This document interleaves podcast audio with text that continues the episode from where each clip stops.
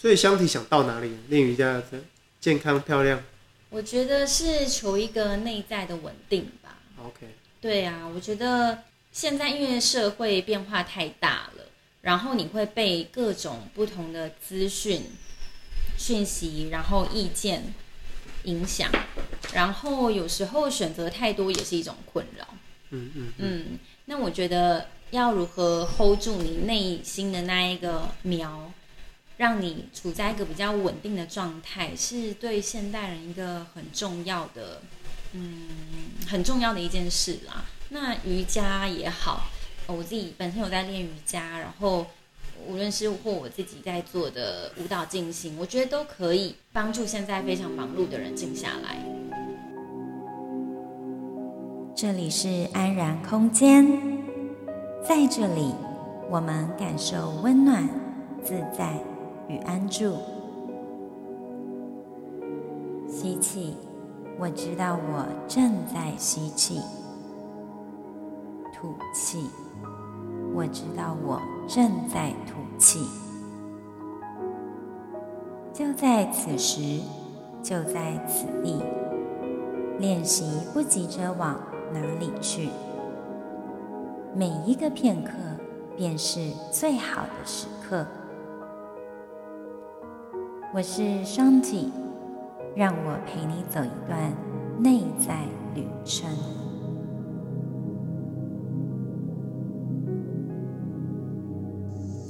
今天的节目为你邀请到杨希老师，他呢现在目前是水月瑜伽工作室的创办人，他负责教瑜伽还有按摩的教学，但是呢，他曾经也是优人神谷剧场的表演者。曾经学习灵气 Reiki，以及到印度去学习瑜伽，并嗯、呃、做过灵境追寻的体验。那我们欢迎杨希老师来到我们的节目。你好，香缇，你好，大家好，观众朋友好。对啊，我其实我们有先那个 small talk 一下，然后我对于你之前 就是在悠人神谷剧场里面的经历很有兴趣哎。对啊，因为感觉是一个很神秘的团体。哪一个地方有兴趣？就是我们知道幽人神鼓，它就是以打鼓来的方式来呈现给观众嘛。但我之前有听说过，你们的训练方式很特别。哇，老板不但是艺术家，也是个修行人。训练很辛苦啊。嗯，对啊。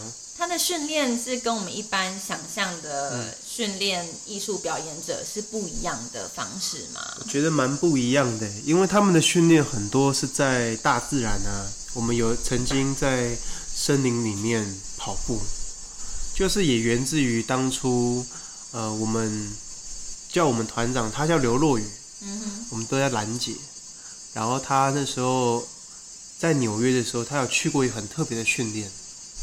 然后他们是在也是在大自然里面训练，所以我们有这样的训练，我觉得蛮特别的。他除了在森林里面跑步，你们还会就是有一些其他的就是心理层面的一些建设啊，或者是培育啊，就是是大概你可以跟我们多分享一点吗？我觉得第一次接触优人是因为，当然我很推荐大家去看那个。那个优人神谷有本书叫《第三十六堂表演课》，我觉得这本书是在我当兵的时候很低潮的时候看的，然后它也影响到我后来进去优人神谷。那优人神谷它在台湾很久嘛，然后我进去其实走入环岛，然后走入环岛的时候，我觉得看到很多不同的，也感受到很多台湾当地呀艺术家打鼓，因为我们那时候是。走一天路，打一天鼓，然后走了三十六天，从南部屏东东港一路走到台北的木栅，所以那趟旅程，我觉得走下来比我大学我还延毕了一点，比我大学五年还精彩，真的。你是实际有去参与那三十六天走一天打一天鼓的旅程？有，我那时候当志工，就是我还开车。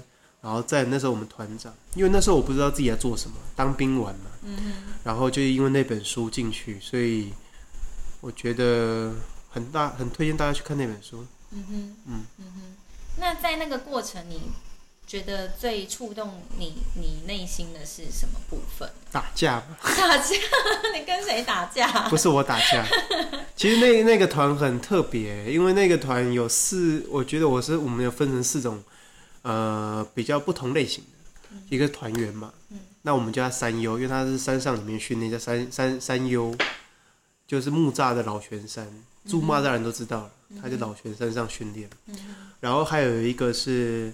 呃，他们带新竹的偏乡小孩，大概才国中生。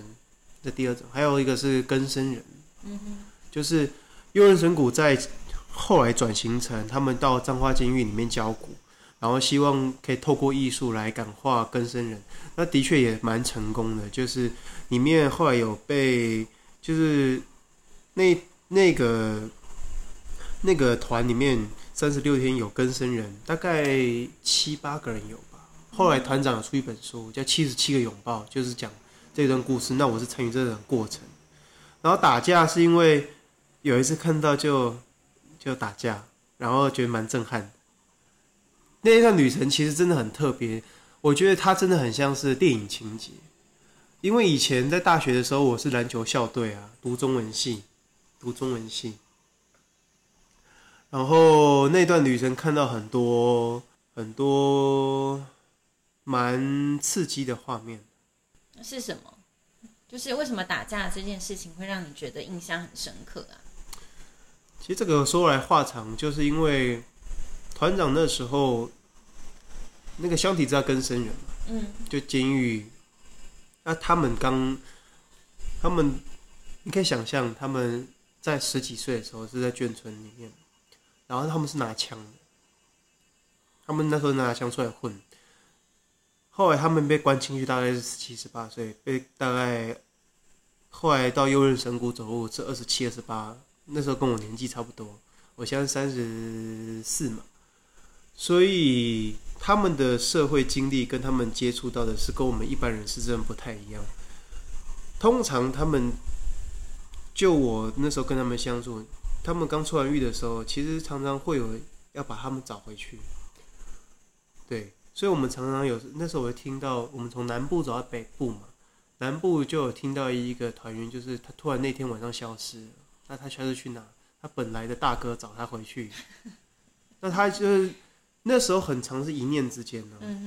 我真的那时候这种感觉，那一念之间就是他做的那个决定，他跟后面的决定是完全不一样，不像我们以前，以前我可能我们念大学或者是有一些人生抉择，OK，就是没影响很大。可是，在那个三十六天里面，你常常看到他突然那天晚上消失啊，突然那些出了现，就是你后来才知道那个那个不管是讲能量啊、戏剧性，它是非常高的。所以打架也是，因为他们打架的时候在餐厅里面打，而且那个餐厅我记得是某个很有名的企业的餐厅。嗯。然后他们那细节就不要讲，可是因为打架的场景还是看到，而且我们是出来在吃饭的时候。突然打架，然后也不是什么事情，可是那个那个画面是很冲突的，就是我觉得现场的那个临场感就是很难诉说了。对，包括刚刚更生人啊被找回去啊，或者是或者是打架，还是之间团员之间冲突，所以我觉得团长那时候蛮伟大的，因为他写七十七个拥抱，就是说。可能要给他们七十七次机会，或者是说，在这过程中，后来团长他帮这个更生人组建了一个新的优人，叫金优，就是因为这样子，就是希望也不同的相处。嗯，所以吵架这个事件是让你看到说这些更生人他们如何面对内心的挣扎吗？我觉得看到不同的世界，因为。你想他们的世界跟我们的价值观不一样，嗯，可是他们也蛮有一些人，他们我觉得人品也不错，可是我觉得那个过程，你看有我们是志工，有孩子，有团员，还有团长，还有当地的，像我们拜访都很多艺术家，他们可能像南部像林生祥，之前弹月琴反和的，就是或者是去嘉义，可能当地很重要的，就是你看到很多不同的人。然后我们在相处的过程中，你可以看到价值观的一个冲突。对，我觉得就是不同的价值观在不同的磨合，然后对应的方式，然后因为我们自工，所以蛮中立的，所以你就看着这个中间一些不同的变化，我觉得成长蛮多的，嗯，因为那个走路真的真的不讲这个的话，我觉得非常的充实，因为去了很多地方，然后走路起来又不能讲话。哦，你们是一路都是禁语的吗？对，照理来说禁语的，因为呢，团长用了很多以前就是我们听过像内观啊、禁语啊、打坐，我们走完路打坐，而且那时候夏天很热，所以你在禁语。后来其实我以前十几年前走入环岛的时候，就是敬语，然后做完，就是我觉得敬语在打坐是一件很蛮 bug 的事情。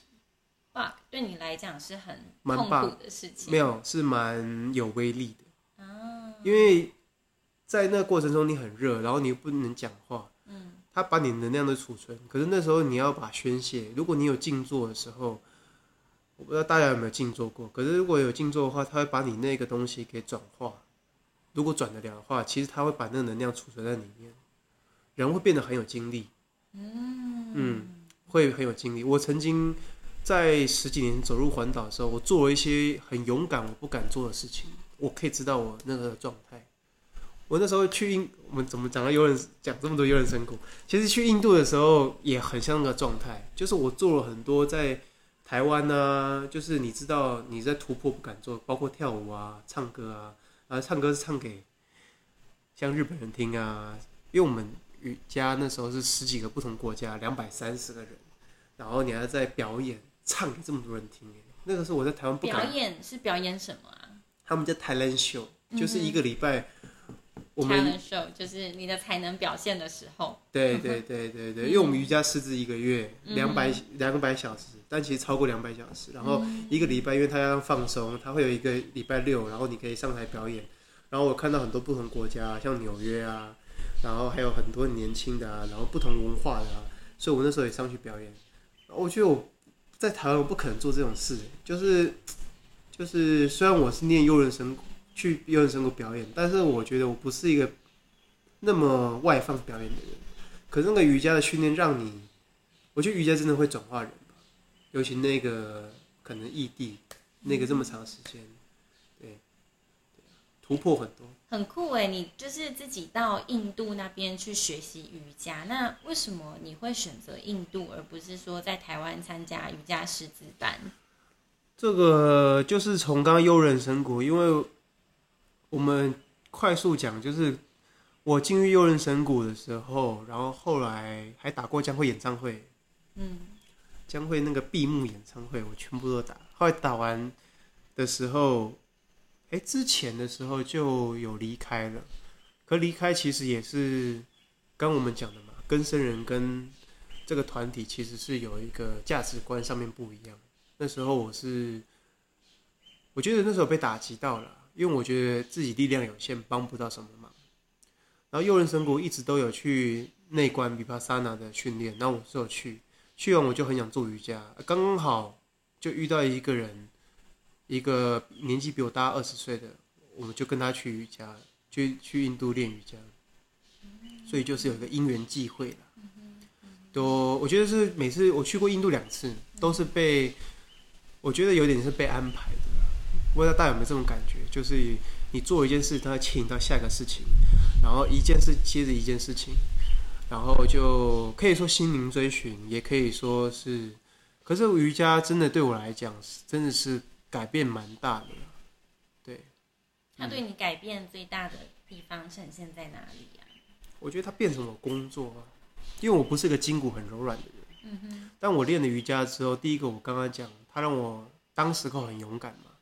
然后再是，我觉得他可以变我工作，可以去我们分享给其他的朋友。然后像我妈妈练瑜伽十几年，她是跟着你一起练的吗？最早是，因为我最早高中的时候我有去练，那时候离家里很远，然后我就去练。然后我后来停住，我妈妈因为我妈妈上晚班，因为我算单亲，然后我妈妈就想跳一个运动去练，然后她就去那时候看我去练瑜伽，她也去练，然后维持十几年。所以我觉得蛮好，因为当然家里人身体健康很重要。然后后来去印度是比较正式的，去考师资嘛，嗯所以我觉得是蛮不同的体验去印度练瑜伽。嗯嗯，我们都知道，其实瑜伽本身就是不是只有着重在体位法，因为现在几乎每个人应该蛮多人都会听过，也练过瑜伽。那我们第一个想到就是进到瑜伽会馆里面，就是跟着老师就是折来折去拉筋骨。但是其实你到印度去，嗯，我想你接触到的应该不只是只有练习体位法的这个层面。OK，当然，对，我觉得印度瑜伽真的在某个程度上比台湾好了。怎么说？因为你住在那边呢、啊，嗯哼，就是你虽然说是初阶瑜伽训练就是两百个小时，可是，在印度你就住也在那边，吃也在那边，所以其实早就超过两百小时。而且你印度不同文化，像我觉得我分享一下，像印度是手手抓饭来吃，吃嗯，对，还是很 OK 嘛。我觉得干的饭可以嘛，可是湿的饭呢？我觉得这件事对我来说，我是大概练了两个礼拜，因为你要。比如说咖喱饭，你湿湿的，你要抓起来吃。他们是抓起来然后吃，然后左手他们是拿来擦屁股，所以那时候我就发现到我左手是臭臭的，右手是香香的，就是有这种极端的。右手都是那个咖喱的味道。对对对对对，有那种感觉。然后还有也听到很好笑，因为印度他们有些讲说水不干净嘛，就是但我我我自己去，因为我有去两个月，第一个月师资，第二个月是旅行。我觉得师资，我去的那个师资去南印克拉拉，它真的是比较干净，食物也比较干净，然后环境也比较干净，跟我后来去旅行的状态真的不太一样。嗯，对，就是如果你是去师资的话，然后他们的食物啊，因为瑜伽的人的食物它是比较 clean 的，他们叫月性食物，比较干净。然后那可能大家分享的是可能旅行上的食物，因为我一开始就直接去练瑜伽，所以比较没有像拉肚子的问题。还有很好笑，他们有一些怕到就是那个我们洗澡不是嘴巴有时候张开吗？嗯、他们说印度洗澡的时候嘴会比较张开，怕喝进去那个水拉肚子。对呀、啊，所以我觉得去的印象是很好，因为我觉得去印度后来听朋友讲蛮极端的，就是一个是你一定会想再去，第二个是你永远不会再去，就是它真的是一个很极端的，印度真的是一个很极端的一个的一个的地方。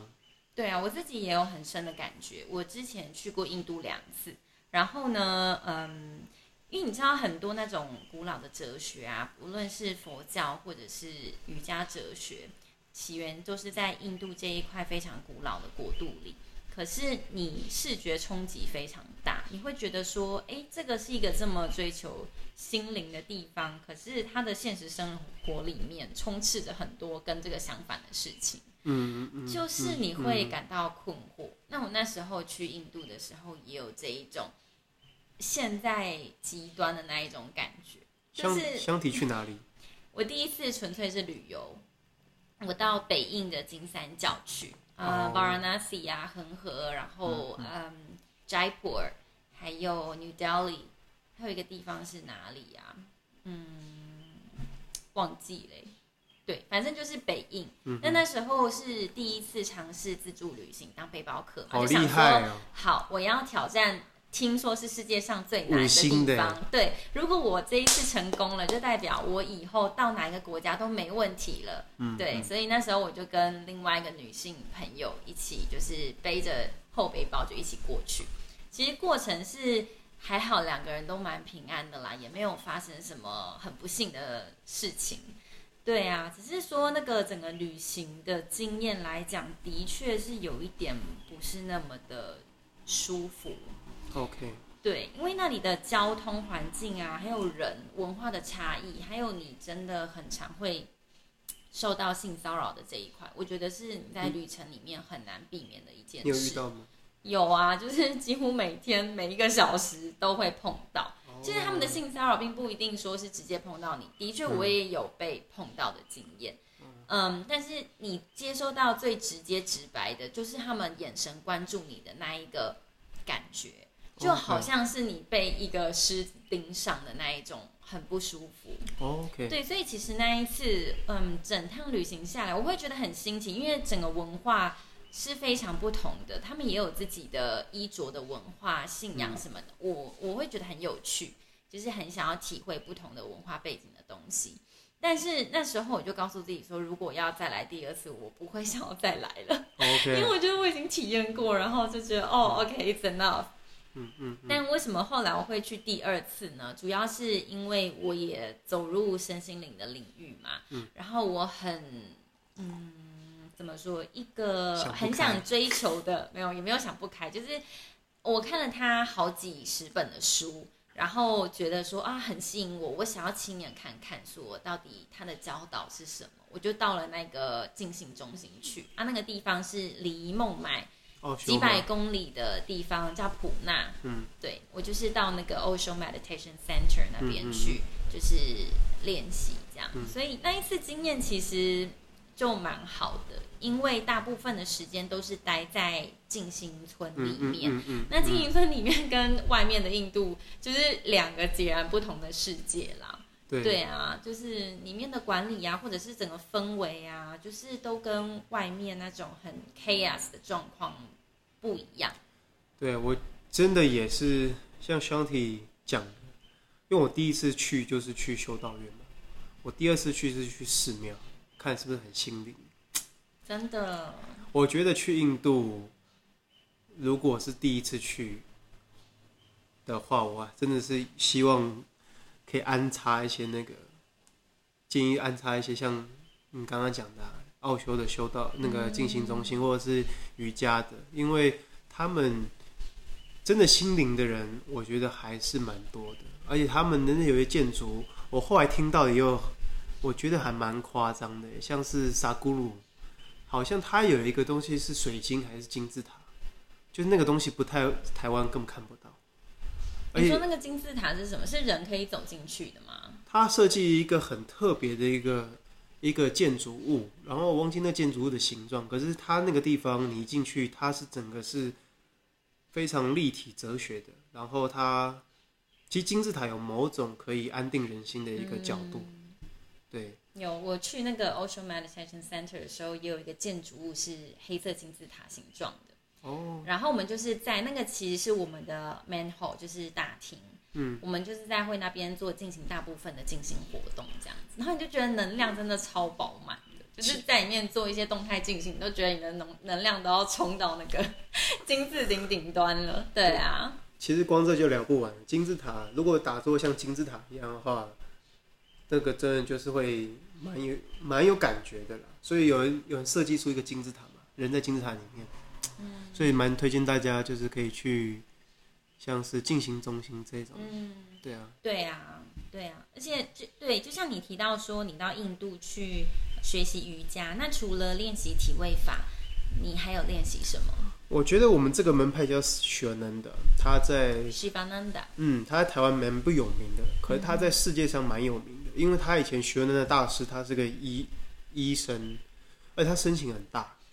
他的第二代是印度人吗？他是印度人。其实那时候的大师几乎都印度人，像艾扬嘎也是，他传到美国去。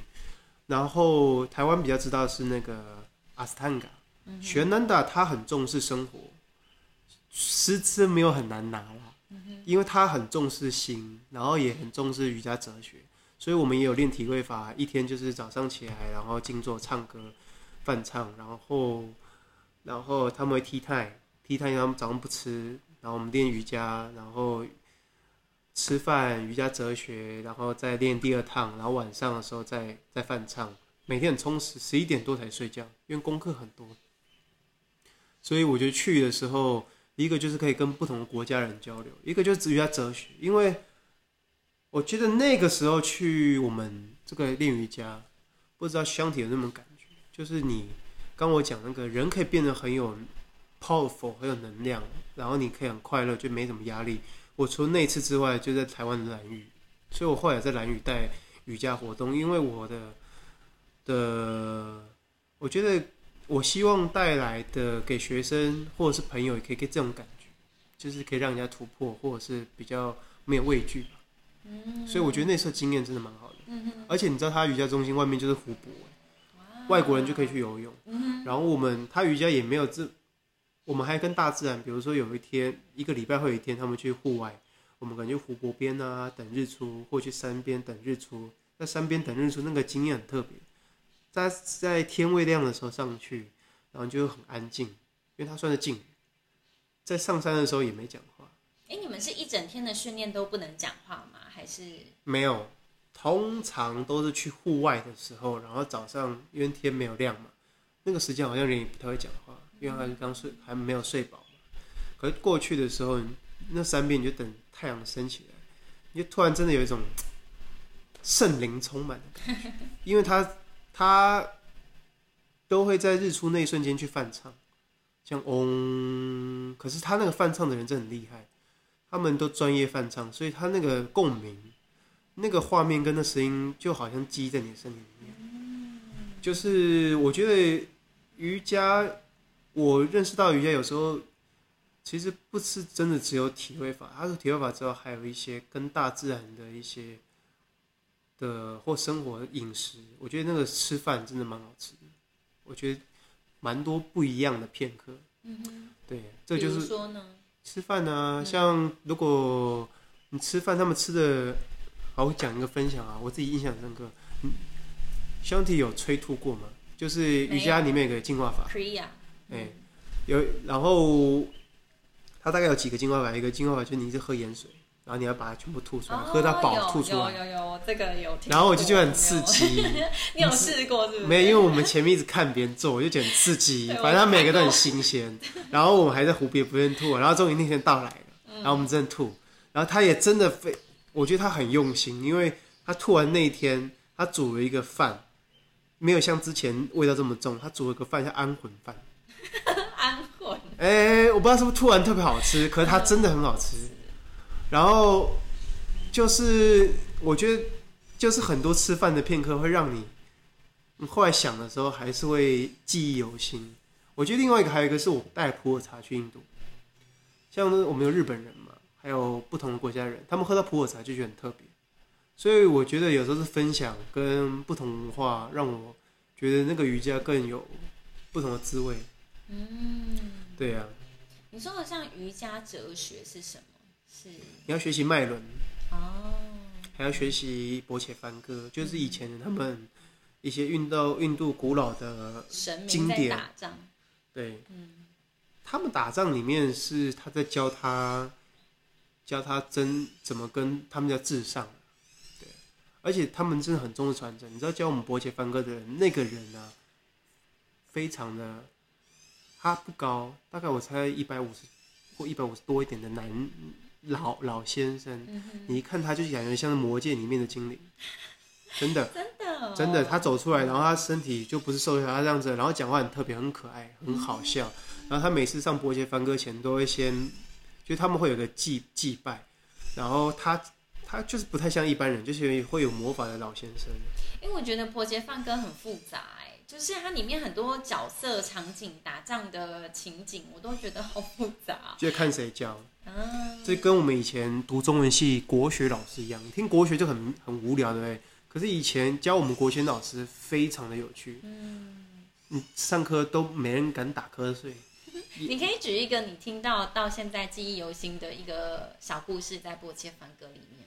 钵伽梵歌，我对那个老师最有印象。嗯，因为我那时候在台湾还买一个钵伽梵歌的书，然后特别去找，然后最有印象的，真的就是他那个至上嘛，还有他那个无我吧，就是这两个。因为他的故事就像香迪讲的一样，他真的蛮多的细节，而且他那个东西不太像是我们现在的时空背景。然后都是。我忘记那个主角叫什么，他就问他的那个军师，然后他就在教他，教他那个东西。可是我自己感觉到他是在教他一个无我东西的，就让他放弃战争的事情。他其实教他加心灵的东西，嗯、只是又借由战争的东西来表现。嗯、他可能一个叫不要不要畏惧，嗯哼，对，然后接着面对自己。对我我看到这个了，嗯哼，嗯哼，对。那时候在听这个时候有中文翻译吗？还是没有？有中文翻，我都是那时候日本人很多。但日本你会讲日语哦？不会，但日本人有些会讲中文。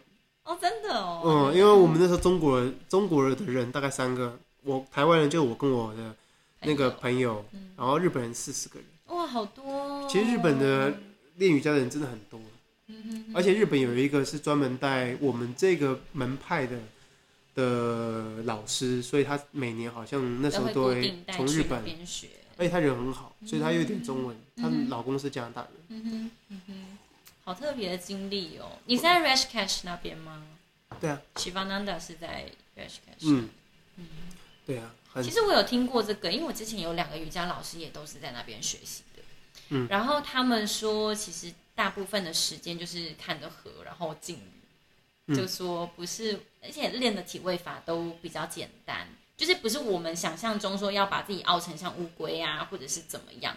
就是体位法并不是他们专精很求诉求的一个面向啦，就是是其中之一，但是还是有很多其他的层面 take care 这样子。嗯，嗯，不知道听你相体的那个观众练瑜伽人多不多？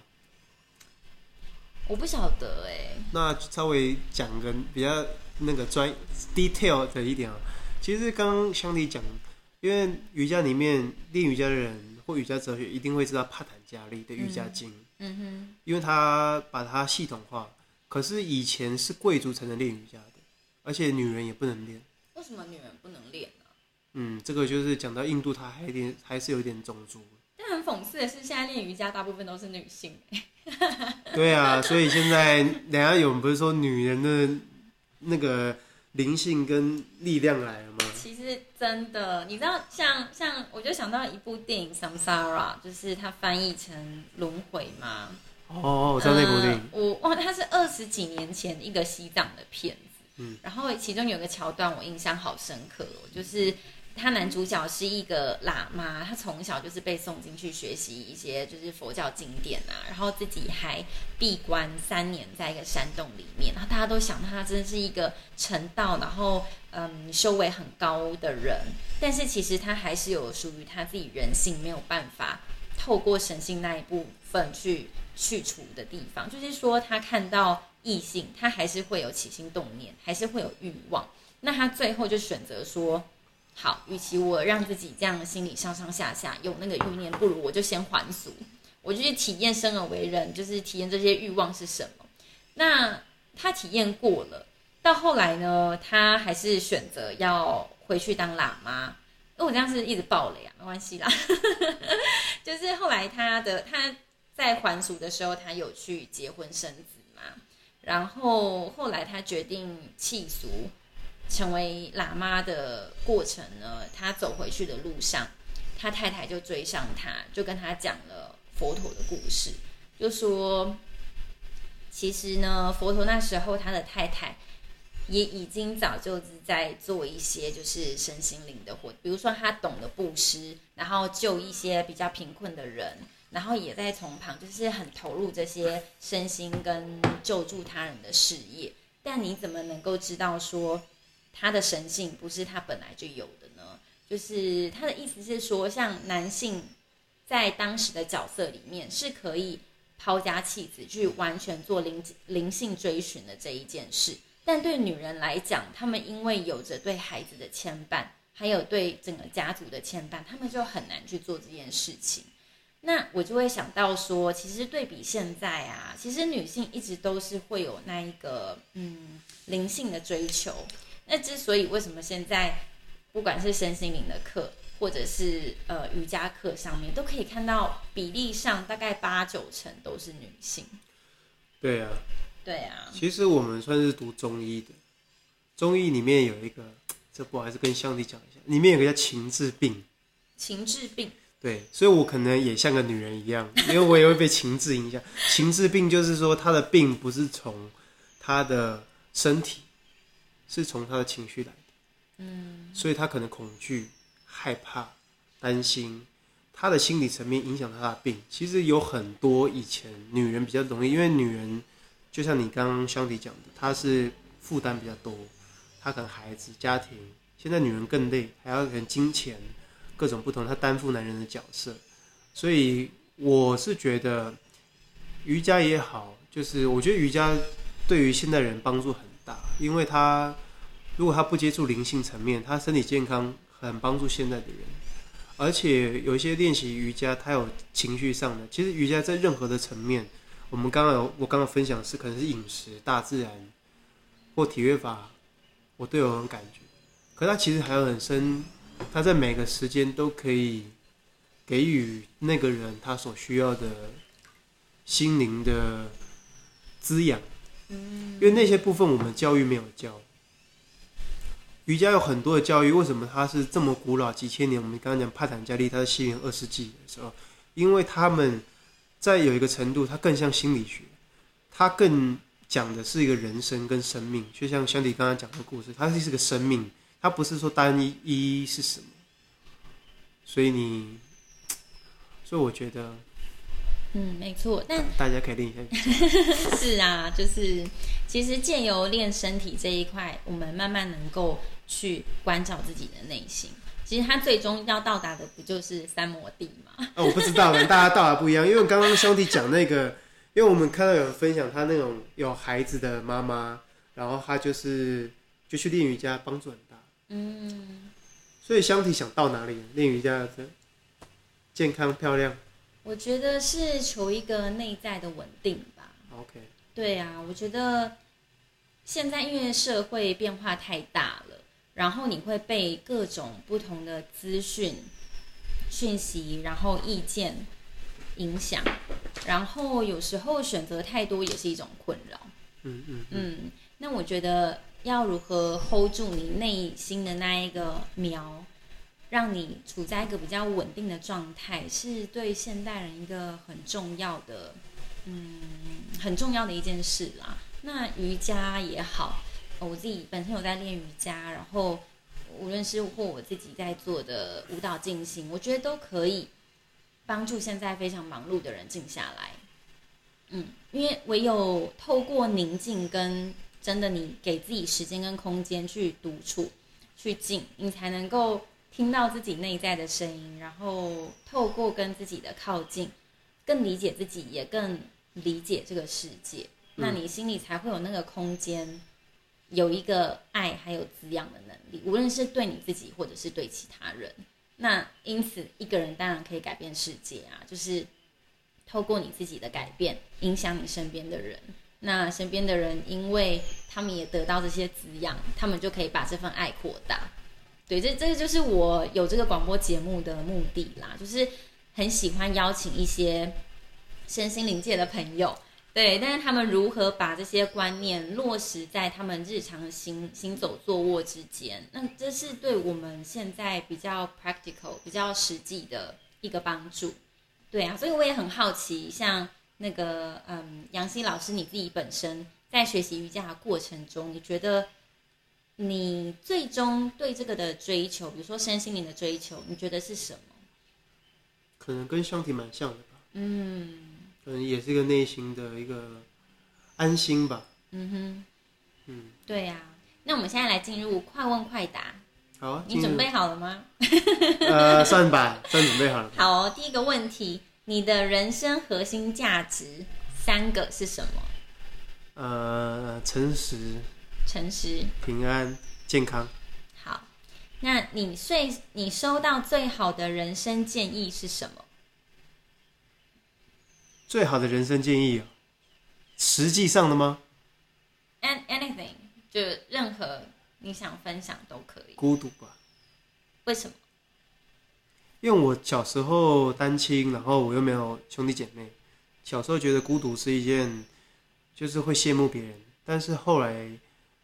现在的话，我觉得它帮助蛮大的，嗯，而且，对啊，练瑜伽有时候可能孤独是必要的，嗯，在所难免的，因为当团体练习是非常好的，因为大家会互相激励。可是瑜伽垫上很多东西，像刚刚像你讲的，内心只有自己听得到嘛，嗯，我们有时候害怕孤独，可是孤独反而如果可以去倾听它的话，我觉得会有帮助，嗯，孤独吧。对呀、啊，我也非常享受孤独，就是、真的。对，me time 真的非常重要。但是兄弟不是要去美国了吗？就不孤独了？不会啊，我在哪里都是可以找到一块，嗯、呃，我内心安适的地方，让我孤独。是是是是。是 今天谢谢杨希老师来到我们的节目，谢谢你。谢谢。希望下次有机会再聊。一起练瑜伽。好哦。学按摩可以来。好，拜拜喽。拜拜。节目的最后，非常感谢你拨空聆听。如果你有任何想法、回馈，甚至是提问，你可以透过脸书留言给我，或是在你的 IG 上 tag 我，让我知道你在收听，还有你的想法。更可以在我的部落格“灵月秘境”得到更多支持你心灵成长的资源哦。而我也想邀请你，如果喜欢我的节目，你可以在 Podcast 上按下订阅，留下评论与给予五颗星鼓励，分享给你认为也有需要这个节目资源的人知道，让更多人能从中受益。我始终相信，爱自己是从练习自我接纳开始。当你愿意对自己内在下功夫，疗愈才有可能真正的发生，外在的实相也才有改变的机会，进一步活出自己想要的人生。我们下集再会，拜拜。